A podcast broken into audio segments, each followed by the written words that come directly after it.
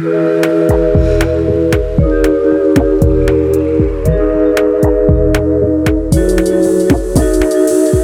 dia, clube! Boa noite, clubbers! Esse é o De Boia, formato do podcast em que discutimos um tema numa tranquila, numa relax, numa boia. Da piscina do Clube Sentimental, vamos papear sobre temas da psicologia com exemplos da vida real. Eu sou Jéssica Soares, psicóloga. Eu sou Luísa Franco, psicóloga. Se você tem alguma sugestão de tema e quer fazer parte da comunidade do clube, basta seguir a gente lá no Instagram, no arroba Clube Sentimental. E hoje tem convidada na piscina com a gente, a psicóloga e pesquisadora Ana Luísa Casa Santa. Olá, Oi, Ana! Ana. Bom dia, pessoal, tudo bom? Tudo bem com você? Se apresenta aí pra gente. É, eu sou Ana Luísa, sou psicóloga e doutoranda de Ciências Humanas na Universidade Federal de Santa Catarina. Hoje a gente vai falar um pouquinho de violência contra as mulheres, né? E essa problemática veio à tona e é muito importante a gente ressaltar ela, entender um pouquinho mais, né, entender como é que a gente ajuda nesse enfrentamento, até mesmo o que, que a gente pode fazer diante de uma violência, né? Até no, no próprio, na própria filmagem, DJ, algumas pessoas ficaram ali só olhando, não denunciaram, e como é que é isso, né? Como é que a gente pode dar e confeccionar um olhar mais aguçado, mais crítico para instigar esse, esse fenômeno que tanto afeta as mulheres. A violência contra as mulheres, né, gente, é, ela é uma violação de direitos humanos. Ela é uma problemática social, que ela é multicausal, multidimensional, complexa e de construção de cotidiano. Ele vai afetar todas as mulheres, independente das esferas sociais, né, como raça, cor, é, religião, condição social, cultural. Ele é um problema mundial. Claro que a gente tem que olhar, quando a gente vai olhar esse, essa problemática, com um olhar interseccional, porque existem várias categorias de opressão, né, como racismo, homofobia, transfobia, que irão sub, submeter um sujeito a um sistema violento, né? Então, exemplo, é, uma mulher negra que sofre violência contra as mulheres, ela tem que ser vista como é, como imersa a vários sistemas de opressão. Uhum. Né? A gente não pode confundir ali o que, que é o feminismo negro, o feminismo branco, né? Enfim. É, quando a gente fala de violência, a gente fala de complexidade, né? O, a Organização Mundial da Saúde, ela vai definir a violência como uso intencional da força física ou do poder real ou a ameaça contra si próprio contra uma pessoa, contra um grupo ou uma comunidade. É, a gente pode entender a violência como impedimento da expressão da singularidade e da liberdade da relação, ou uma relação assimétrica de forças existentes no campo social ou relacional com a finalidade de dominação e exploração. Mas, quando a gente está falando de violência contra as mulheres, é importante a gente entender ela a partir da perspectiva de gênero. E o que é isso, né?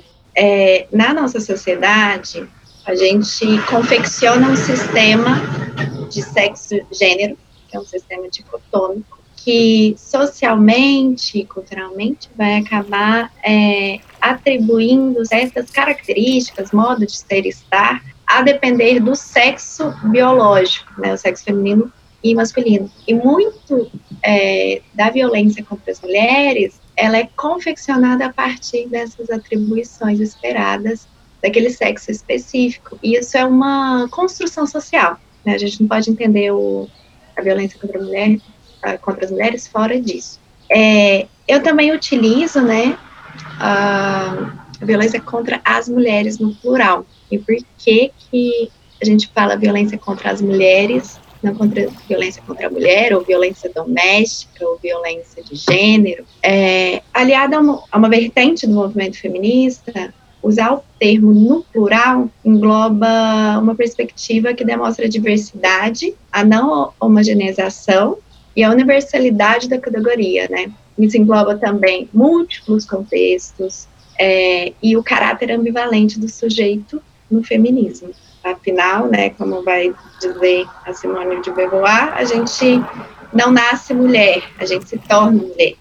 E para a gente localizar um pouquinho, né, como a, esse fenômeno ele vem se alastrando, é importante trazer os dados, né? Apesar de que os dados eles sempre são problematizáveis frente a um problema que é a pontinha do iceberg, né? Que muitas vezes as mulheres não denunciam ou a gente naturaliza a violência contra as mulheres como se fosse parte da sociedade, como se fosse aquilo lá mesmo, né? Ah, em briga de marido ou mulher, a gente não mete colher, né? Uhum. Isso que você está querendo dizer em relação aos dados é para explicar, assim, que esses dados, eles vão querer dizer muita coisa, mas nem tanto, né? Porque muito dessa violência também não é denunciada, isso é, isso é muito naturalizado.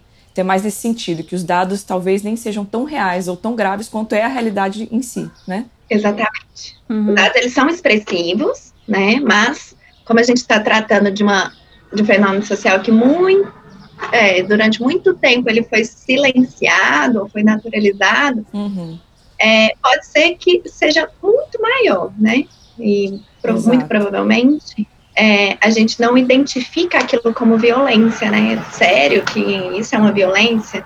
E é, né? E, enfim, é, de acordo com a ONU Mulheres, 35% das mulheres em todo o mundo sofreram violência física ou sexual do parceiro íntimo ou não parceiro, né? Quase um terço das mulheres que estiveram no relacionamento relatam ter sofrido alguma forma de violência física e sexual na vida por parte do parceiro e globalmente 38% dos assassinatos das mulheres são os feminicídios, são cometidos por um parceiro masculino. O Brasil ele se encontra em quinto lugar um ranking de 83 países no que tange na a taxa de feminicídio.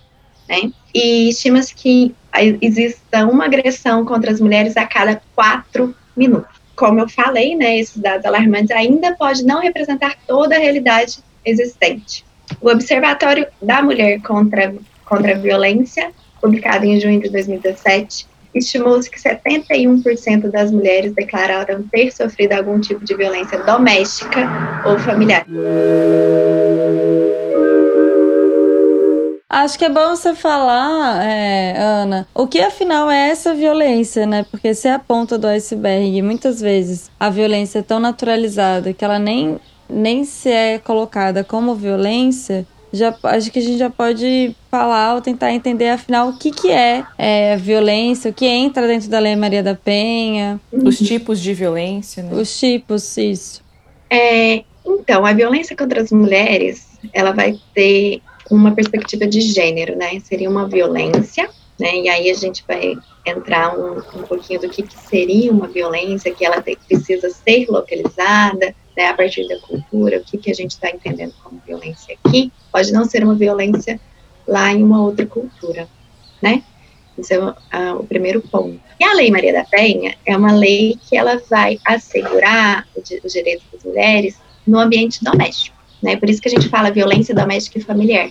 Um dos pré um dos pré-requisitos para se instaurar, né, para se aplicar essa lei, vai ser uma violência que ocorra dentro do ambiente doméstico. Outros tipos de violência, por exemplo, um estupro fora de casa contra uma mulher, seja contra um homem, etc. Esse estupro ele vai ser condenado, né, vai ser analisado, vai ser investigado na vara comum, né, na, na justiça comum do Brasil. Hum. Por que disso, né? Lei da Penha, por conta de um caso emblemático, em que uma mulher ela sofre 23 anos de violência, e aí o Brasil até sofreu sanções internacionais por conta disso, ele pega e inaugura aqui uma lei para se, se proteger a mulher dentro do ambiente doméstico. Pode ser um dos, dos ambientes mais perigosos onde uma mulher pode ser inserida.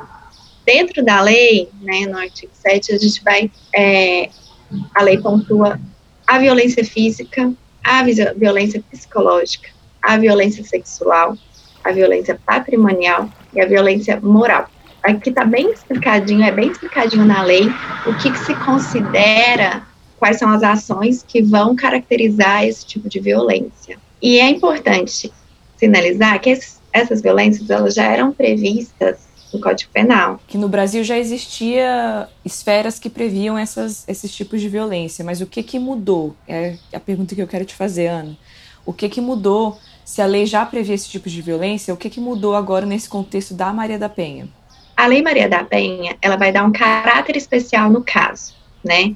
Ela não cria novos crimes. O único crime que ela realmente vai pontuar é o descumprimento da medida protetiva, né? Quando é, de distância, distância mínima. Mas no Código Penal brasileiro existem já os crimes, né? Que a gente vai, o que a gente vai entender como crime. E vai, o que a Lei Maria da Penha vai colocar um caráter especial nesse crime. Ela vai dar um direcionamento de como que esse crime vai ser é, conduzido, encaminhamento, uma aplicação diferenciada, né? E para se englobar na, na Lei Maria da Penha, precisa de ter três requisitos, né? Tem que ser uma, uma violência contra uma mulher, tem que estar tá no ambiente doméstico e o, o denunciado e a vítima tem que ter uma relação de afeto. Por esses três é, requisitos, casos, por exemplo, né, em que uma. Por exemplo, se uma mulher for violentada no bar, num restaurante, pelo próprio marido, precisa ter os três ao mesmo tempo ou tendo dois, enfim, tem um deles, isso já se cumpre, isso já entra na Maria da Penha. Tem que ter os três. Hum. O que pode fazer é, vai ter uma denúncia. Sim. A partir da denúncia, se investiga o caso. Se esse crime, né, ele também acontece dentro de casa, e aí na investigação vai saber se acontece que ou não. provavelmente sim, né? Aí provavelmente sim, aí vai se instaurar a Lei Maria da Penha, né? Mas precisa estar dentro do ambiente doméstico. E, outro, e é interessante que outros casos que não envolvam é, relacionamento amoroso, né, seja um pai contra uma filha, uma violência sexual de um pai contra uma filha, em que ambos têm relação de afeto, vivem sobre o mesmo teto, e é um contra uma mulher, também se caracteriza a Lei Maria da Penha. Uhum. Entre irmãos né? então, também, então, né? Então, por exemplo, se tem uma irmã, entre irmãos, irmãos também. também. Até entre uma pessoa que trabalha na casa e, e a patroa também. Uhum. Então, é sempre assegurar o direito da mulher, né? Independente de onde que está vindo essa violência. Desde que seja dentro do ambiente doméstico. É. Tem que ser dentro do ambiente doméstico. Claro que a violência contra as mulheres, ela perpassa o ambiente doméstico, uhum. mas a lei, ela vai focar nisso. É uma violência doméstica familiar. Uhum. Sim, ela, ela, ela estabelece um limite, né, para que se configure dentro da Maria da Penha. Porque os outros crimes, as outras violências já estão encobertas, entre aspas, por outras, por, pela lei em si, né, pela lei que já existia antes. Isso. Ana, é, a gente soube que teve um, um, boom, né, de aumento de violência doméstica na pandemia. Isso não só no, no Brasil, mas sabe que aqui na Austrália também é que tem um índice de violência doméstica alto, relativamente alto. E também é, aconteceu isso aqui. Para a gente entender o quanto que para mulher é, muitas vezes a casa não é um lugar seguro. Aí a importância da lei Maria da Penha, existe uma lei para o ambiente doméstico. Acho que é importante a gente frisar isso aqui. E aí, nesse lugar que não é seguro para a mulher, no contexto de isolamento social, que isolamento foi feito dentro de casa, os números são bem horrorosos, né? Uhum. É, então, é, como uma medida que a gente adotou nesse contexto pandêmico foi o isolamento social, né? Então as pessoas ficaram dentro de casa. Como você mesma disse, é, a casa ela pode não ser um ambiente muito acolhedor para muitas mulheres. E é interessante que os dados mostram, gente, que há uma queda de denúncias. Então, as, as mulheres denunciaram menos. E a gente pode pensar e problematizar que muito provavelmente porque quem agride estava 24 horas com ela, né? Como é que você vai denunciar uma violência, sendo que você está morando, né, no isolamento social dentro de casa. As denúncias diminuíram, mas as taxas de feminicídio aumentaram, né? E o que é feminicídio? Para quem não sabe, é o assassinato de uma mulher devido ao fato dela ser mulher, né? Em decorrência ou em decorrência da violência doméstica. É, aqui os dados, né? Segundo o levantamento do Fórum Brasileiro de Segurança Pública, entre os meses de março e abril do ano passado, né? 2020, houve um aumento de 22,2% de registros de casos de feminicídio em relação ao mesmo período do ano retrasado, né, de 2019. É, embora a gente não pode, não possa é, confirmar e afirmar essa relação direta entre a pandemia e os aumentos de casos de violência letal, esses números eles chamam bastante atenção. Né? Uhum. Um relatório recente do Fórum Brasileiro de Segurança Pública, falando sobre a vitimização das mulheres em 2021, aponta que uma a cada cinco mulheres afirmam ter sofrido violência nos últimos 12 meses. Cinco em cada dez brasileiros relatam ter visto uma mulher sofrendo violência em seu bairro nos últimos 12 meses e 72,8% dos autores são conhecidos da vítima.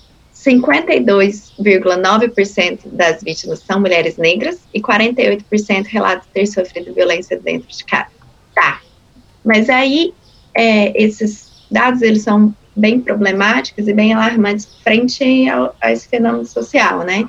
Mas o que, que a gente pode fazer, né? Como que é, é, o processo da denúncia? É, que é o que a gente quer saber, na verdade, porque é, levanta toda essa discussão, né, de realmente os números são bem alarmantes na época da pandemia, coisa deu... É, a gente não sabe se piorou na prática ou se, na verdade, as, né, gente, porque os dados não querem dizer a realidade em si, mas é, eles querem dizer alguma coisa, né? E, e, esses números a gente tem que olhar para eles com cuidado, né? E aí dentro dessa perspectiva, né, a gente pegando o caso lá do Javes, que a gente ficou muito assustado de ter pessoas ali perto, né? De ter, acho que no determinado vídeo tinha uma pessoa, uma mulher e outro tinha um homem vivendo aquilo ali, ou, né? A criança em si também, enfim, um absurdo. Mas diante disso tudo, né? O que que a gente pode fazer? Se a gente não é a pessoa que está lá vendo especificamente, né, claramente o que está acontecendo, é, o que mais que dá para fazer? Né? Como é que a gente denuncia? Como é que a gente chega a esses canais? Como que é, como é que isso é feito? Bem, aqui no Brasil a gente tem uma central de atendimento à mulher, que é o 180, né? O serviço é um serviço totalmente destinado ao combate à violência contra as mulheres, né? Violência doméstica. Então, o que, que você pode fazer, né? Você, uma mulher vítima é, de violência contra a mulher, deve denunciar. Mas, não só você. Se você vê uma violência contra as mulheres ou você suspeita que aquela mulher está sofrendo violência, é interessante que você denuncie, porque a partir dessa denúncia, o Estado ela, ele vai entender que existe uma violência contra a mulher, é, contra aquela mulher, uma violência doméstica, e vai é, promover né, ações para o combate dessa violência. Então, é ligar no 180, né, seja você um vizinho, seja você um familiar, seja você quem está sofrendo a, a própria violência. Em briga de marido e mulher, a gente salva a mulher. Né? Isso. E aí eu tenho uma pergunta: a violência precisa estar acontecendo? Só para esclarecer para quem estiver ouvindo, porque tem muita gente que fala isso, né? Assim, ah, mas eu vi já uma vez, mas na hora eu não consegui ligar. Na hora eu não, não me atentei, não pensei nisso. Não, não necessariamente, né? Porque a partir da denúncia vai ter a investigação. E é importante, é, a gente falou ali quais são os tipos de violência que a Lei Maria da Penha abrange, né? Dependendo do tipo da violência, vai ter um mecanismo diferente, tá?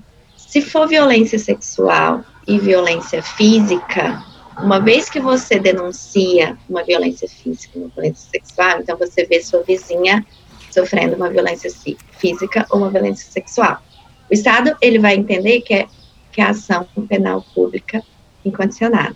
Tá? A gente não necessariamente precisaria saber esse termo, mas o processo vai correr independente da vontade da mulher ou não, aquele processo vai correr porque a gente estava observando que muitas mulheres denunciavam e retiravam a denúncia. É, isso acontece muito nesses casos. Elas denunciam na hora que é, a violência acontece, depois elas retiravam, né? O, a denúncia, Por medo, né? Por uma questão Por de medo, dinâmica é. familiar, enfim, várias questões. Né? E para esses tipos de violência, no Código Penal já se previa que o processo ia ocorrer e que ia ser investigado, né? Uhum. Mas tem é, até a violência leve, que não seria enquadrada nesse, nesse tipo de procedimento, também, por conta da Lei Maria da Penha, foi colocado é, como condicional pública. Uhum. Ou seja, independente agora, por causa da Lei Maria da Penha, é, se existiu a primeira denúncia, o processo vai correr. A investigação vai acontecer uhum. independente da vontade da mulher agora. Porque a gente entende que dentro do ciclo da violência,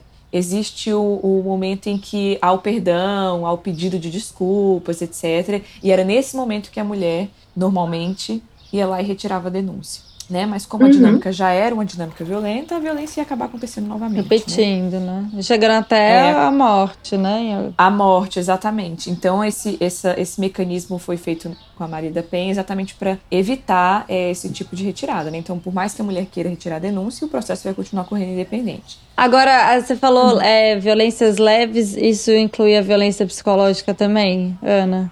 Não. Não? A violência é lesão corporal leve. Ah, tá. Então isso é importante. Então, assim, só, é, só nesses casos, violência psicológica pode retirar. Ele é. Você tem que representar. Né, você Hum. tem que demonstrar o seu interesse em continuar com aquilo. Se caso, né, a mulher denuncia, outra pessoa denuncia, né, seja violência patrimonial, a psicológica, moral, daí você tem que representar aquela denúncia. Se você não representar, vai- a, a delegacia da mulher vai arquivar aquele caso, mas o BO continua existindo. É que tem aquele mecanismo, né? Uma denúncia, você denuncia. Daí, se você denuncia, vira, cria-se o, o boletim de ocorrência. Uhum. Depois, tem o inquérito policial, né? O inquérito policial que vai investigar o caso. É a partir da investigação que se vai encaminhando esse caso. Mas a partir da denúncia, por conta da Lei Maria da Penha também, se a mulher deseja uma medida protetiva, daí o, a autoridade policial tem 48 horas para encaminhar para o juiz é, esse desejo dela, né? Para instaurar a medida protetiva. Explica o que é medida protetiva. A medida protetiva vai afastar a, que, a, a pessoa que comete a violência, né, o denunciado, da vítima. Então, ele vai estar proibido de comunicar, de falar, de estar perto da Uhum. vítima. E graças a Maria da Penha, o descumprimento da medida protetiva pode levar à prisão, que era uma coisa que não tinha em outras leis, não foi? Foi isso que você falou anteriormente.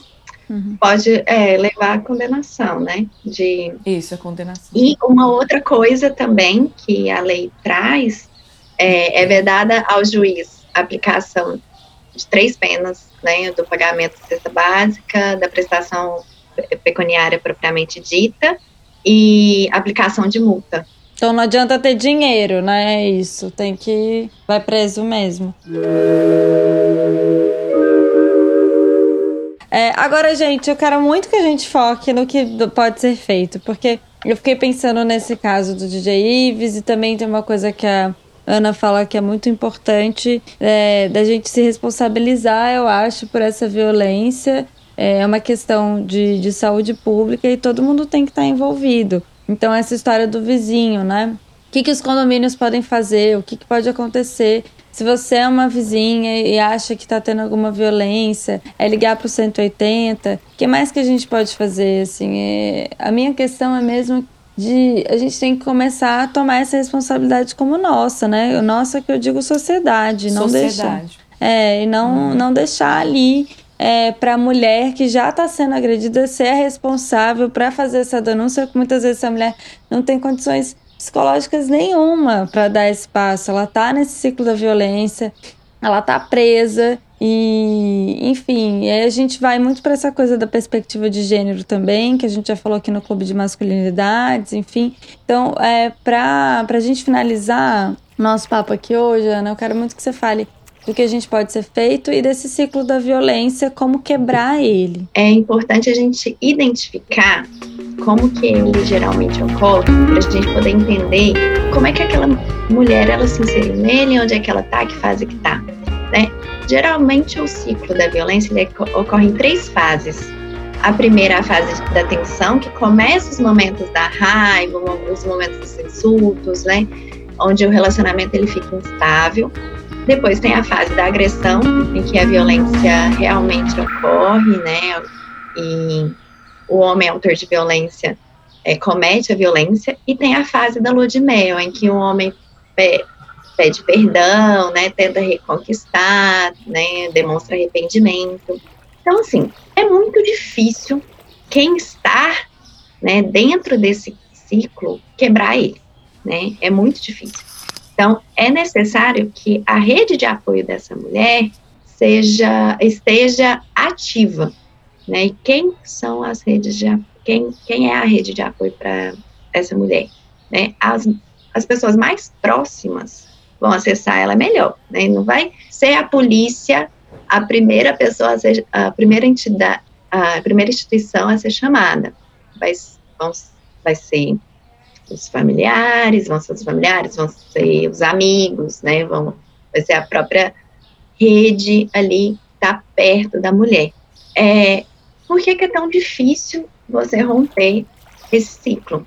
Imagina a fase da lua de mel, né? O quanto que esse homem autor de violência ele acaba prometendo mundos para essa mulher e essa mulher, por estar né, inserida em laços afetuosos tão é, fortes, né, acredita que aquilo possa mudar e etc. A violência contra as mulheres é uma problemática social, então nós, todos nós, somos responsáveis pelo seu enfrentamento. É, e você falou uma coisa, é, você falou assim, ah, por que, que é tão difícil sair do ciclo? Tinha uma coisa que a gente conversava muito na época da, do atendimento lá das mulheres vítimas de violência, que é a relação não, nunca é só feita de momentos ruins, né? Então, uhum. é por isso que é muito difícil. Porque dentro da dinâmica ali do casal, não é só o momento da violência, porque a gente vê só esse momento, né? Aí pra gente fica muito óbvio, ah, óbvio, que ela não denunciou. Mas o relacionamento não é feito só de momentos ruins, então, é, na hora boa, na parte boa, ele vai convencer, ele que eu digo, o agressor, né? Normalmente é o homem, enfim, já que a gente tá falando dos dados, é isso. Normalmente ele vai convencer de que aquilo foi um momento de raiva, de que aquilo não é o normal dele, de que uhum é, dentro da relação tem que ter um perdão. Principalmente se entrar religião no meio, né? Vamos, podemos é. falar isso? Podemos, podemos, claro que podemos. Se entrar a questão da religião, isso é muito forte ainda por cima, porque aí vai falar do perdão, vai falar da instituição do casamento, que uhum. as pessoas têm que estar tá ali passando pelas dificuldades juntas, que isso é um uhum. problema do casal, que não uhum. tem que ser exposto para outras pessoas. Então, existe todo um aparato da sociedade que vai contribuir para que essa mulher permaneça no ciclo. Por isso uhum. que é tão difícil, gente. Às vezes eu escuto muita gente na rua falando: ah, por que, que ela não denunciou? Ah, por que, que né? Por que, uhum. que por um monte de coisa, é muito é. complexo, né? Até é coisas, uhum, até falas agressivas já parece que gosta de apanhar, né? A gente ah, tem, isso é clássica. A gente tem culturalmente, uhum. né? Acho que o Nelson Rodrigues tem uma fala horrorosa que é homem sabe, o homem não sabe porque tá batendo, a mulher sabe porque tá apanhando. Coisas assim que reforçam essa, essa ideia. Podre. É, a gente acaba é, questionando muito a mulher nessa história. E, na verdade, ela tá. É, ela tá no ciclo, presa. E aí, por isso que a gente precisa da rede de apoio, como a Ana falou. Porque é, é exigir demais de uma pessoa nesse lugar conseguir sair. Então, quando ela consegue, por si só, algumas conseguem, gente, a gente tem que bater muita palma para essa pessoa, porque. E dar o suporte necessário. E dar né? o suporte. Uhum. E aí, ainda por cima, assim, não só é, para ajudar essa mulher a denunciar, mas depois da denúncia, dar esse suporte a ela para ela não sofrer violências depois em outras instituições, porque aí ela é, a palavra dela ainda é colocada em dúvida, né? Assim, tendo vídeo, tendo uhum. foto, tendo tudo, uhum. é, ainda é questionada, né? Como foi o caso da Mariana Ferri, como é o caso da, da Pamela, né? uhum. né? Assim, ficam botando o passado dela contra ela, ou como é, se isso fosse prova de alguma, como, é, como se isso fosse prova de merecimento, sei lá, uhum. que, né? Que, que e no caso da Pamela, ela como doida, né? Porque o cara tentou fazer isso. De, ah, ela tá louca. Que a gente falou isso no episódio da Britney, hein, gente? Quem não escutou? a gente falou isso. Coloca a mulher como doida. É, a gente coloca, coloca a mulher como doida. E isso é uma justificativa pra violência. Então a gente tem que é. parar é. com essa história de colocar a mulher como doida. A gente fala muito que tem as boas intenções para a prática da violência. Então, existem sempre as boas intenções que vão sustentar justificativas para aquele ato, né? Poxa, mas também você não era uma boa mãe, né? Você também, né, é, tinha uma reputação elástica uhum. no, no quesito de, poxa, você é, se envolvia com vários caras, como é que eu vou acreditar em você, né? Quem é você para falar? Uma coisa não tem nada a ver com a outra, né? Você postava fotos sensuais e aí você vai denunciar uma violência. É, uma fotos violência sexual. Ué, o que, que isso tem a ver? Né? Uma coisa eu pegar e querer é, tirar foto do jeito que eu quiser, outra coisa é eu denunciar uma violência sexual. Né? Será que se fosse um homem questionando, as fotos dele com um olhar sensual iriam ser postas à tona? Com não, certeza não. Porque é esperado que a mulher ela repercuta tipos de comportamentos, né, de modos de ser, né, aquele comportamento materno, dócil, fofo, e uma vez que elas decidam não fazê-lo, simplesmente é você que está errada.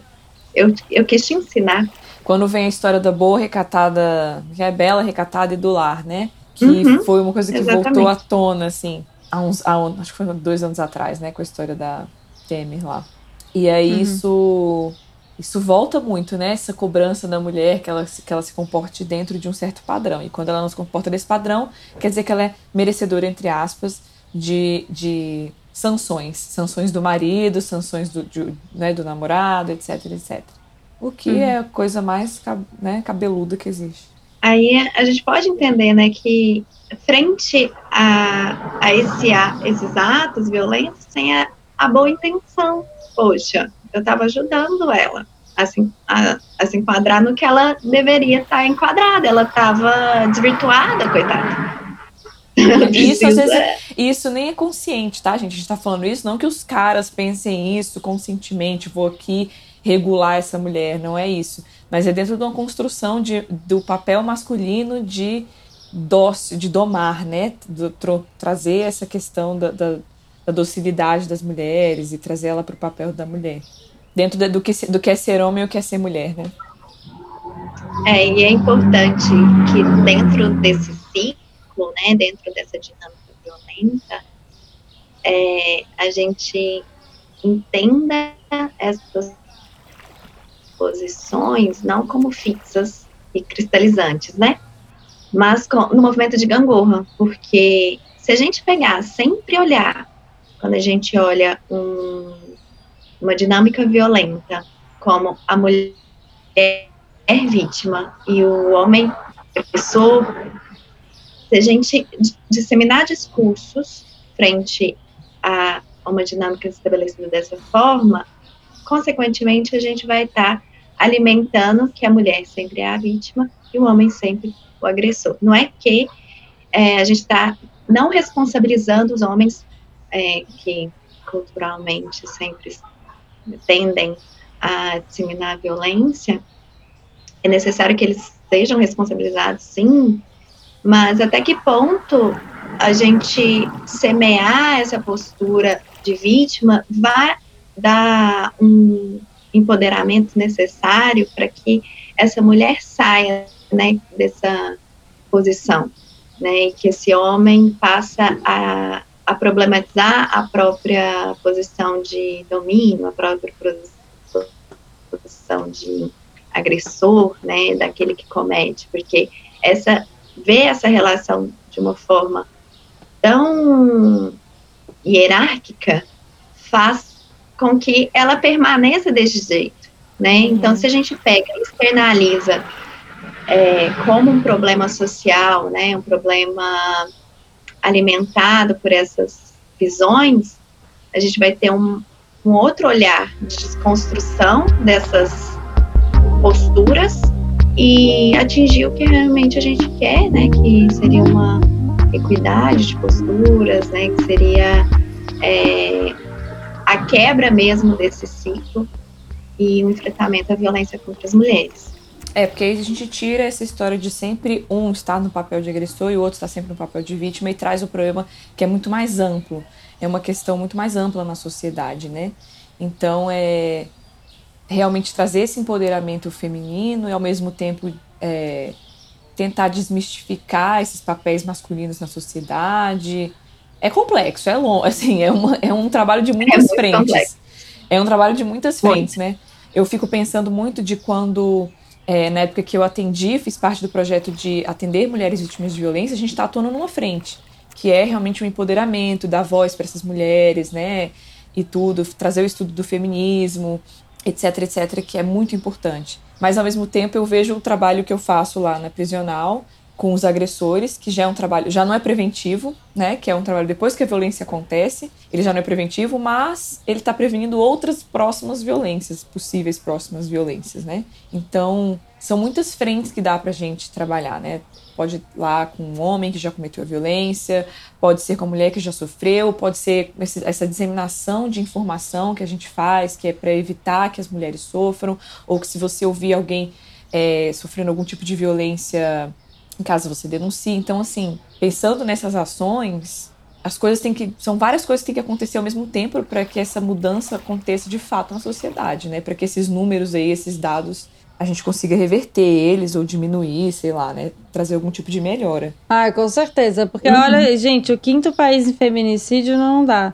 Eu já vi também uma estatística que o Brasil é um dos piores também países para ser mulher, né? Não só no contexto de violência doméstica, mas assim, é isso, de assédio na rua, né? Uhum. Essa questão da desigualdade salarial no trabalho. Então, tudo isso parece que não. As, as piadinhas, que os, né?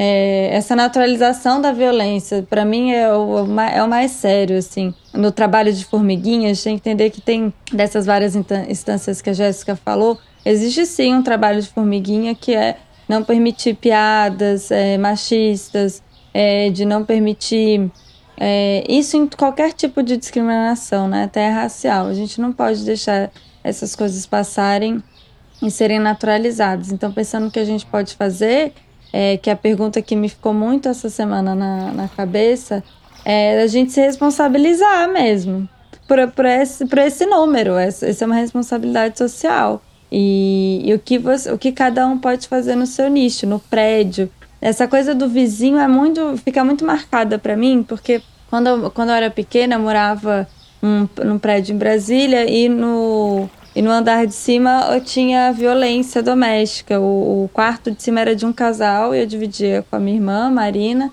e a gente escutava ele batendo na, na mulher, a gente era pequena. É, sei lá, só que aí, gente, isso aí é final dos anos 90. e, e aí, e eu fico pensando, na final dos anos 90 tinha banheira do Gugu, entendeu? A gente não pode. Cacete e Planeta. É, era, exatamente. Cacete bem... e Planeta, meu Deus, tinha muita, né? Assim, cenas de violência contra a mulher naturalizada. Eu espero que esse cenário tenha é, mudado. E eu imagino que naquela época a gente comentava com os nossos pais e aí ficava aquela coisa de todo mundo chocado, mas ninguém falava nada. Eles, ela conseguiu separar do cara e aí eu lembro que todo mundo comentou, comentou, comentou ai que bom que ela separou, mas ninguém fez nada para ela separar, não do prédio, entende? Eu espero que uhum. atualmente as pessoas comecem a fazer. Agora eu não sei se isso é verdade, se elas vão é. fazer. E é isso que me indigna, ou isso é isso que eu quero provocar aqui os ouvintes. A gente tem que fazer alguma coisa. O 180 não é só para mulher ligar, é para gente também. É para os homens ligarem se eles verem alguma vizinha em uma situação de risco de vida. Porque a violência é isso. Ela começa pequena e acaba no feminicídio. Mas ela começa, gente, no é, na roupa que não pode vestir, na piadinha que é feita, na desvalorização de chamar de burra, de chamar de feia, de chamar de incapaz, enfim, aí vai vem muito do que a Ana tinha falado. A gente às vezes tem medo de denunciar é, se a gente não é um dos autores principais, assim, se não tá ali, né, como testemunha principal, se não tá ali vivendo a coisa. A gente tem muito medo de denunciar é, achando que a gente precisa tá, ter o, o, a prova, né, que a gente precisa fornecer. Não, gente, como a Ana falou, são, é, o processo ele, ele tem vários passos, né? E a denúncia uhum. é só uhum. um deles, é o primeiro deles, na verdade. O, o resto dos passos a gente vai para as instâncias policiais, aí vai acionar a rede dela, é todo um processo investigativo. Então, que é importante que alguém dê esse primeiro passo, mas não que necessariamente você vai ter que estar envolvido em todo o processo, né? Porque acho que é isso que as pessoas têm medo também. Ah, de ter legal. que estar envolvido, uhum. de ter que estar envolvido em todo o processo de investigação. E não, não é necessariamente assim, tá? Então uhum. é por isso que é uhum. importante que qualquer pessoa denuncie mesmo, se estiver vivendo, né, presenciando isso.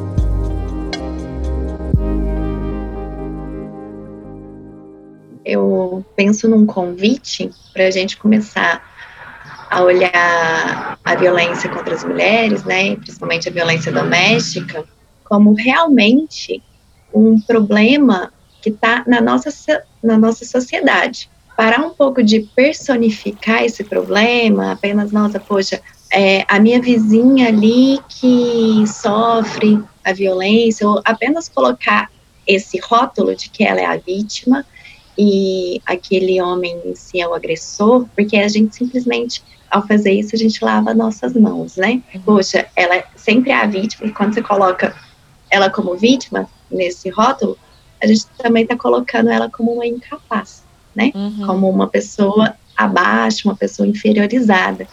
E não, o problema não está nela, né? Ou não está nele. O problema está na nossa sociedade.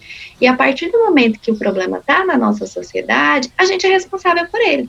Uhum. Então, eu denunciar várias, várias violências é eu fazer simplesmente meu dever de casa, né? Que é eu sou um ser social, eu faço parte da sociedade e eu preciso estar ali é, agindo para que essa sociedade seja para o bem dela, né? Porque a partir do momento que eu estou agindo a favor de, de um combate, de um problema social, eu estou agindo a favor do meu próprio problema, né? Então a gente tem que parar de colocar isso num, ah, acontece só ali, não acontece só ali, não acontece só com a sua vizinha, não acontece só com você, acontece com a sociedade como um todo. Então, é, é dever seu também, e não é porque você é uma, uma boa pessoa.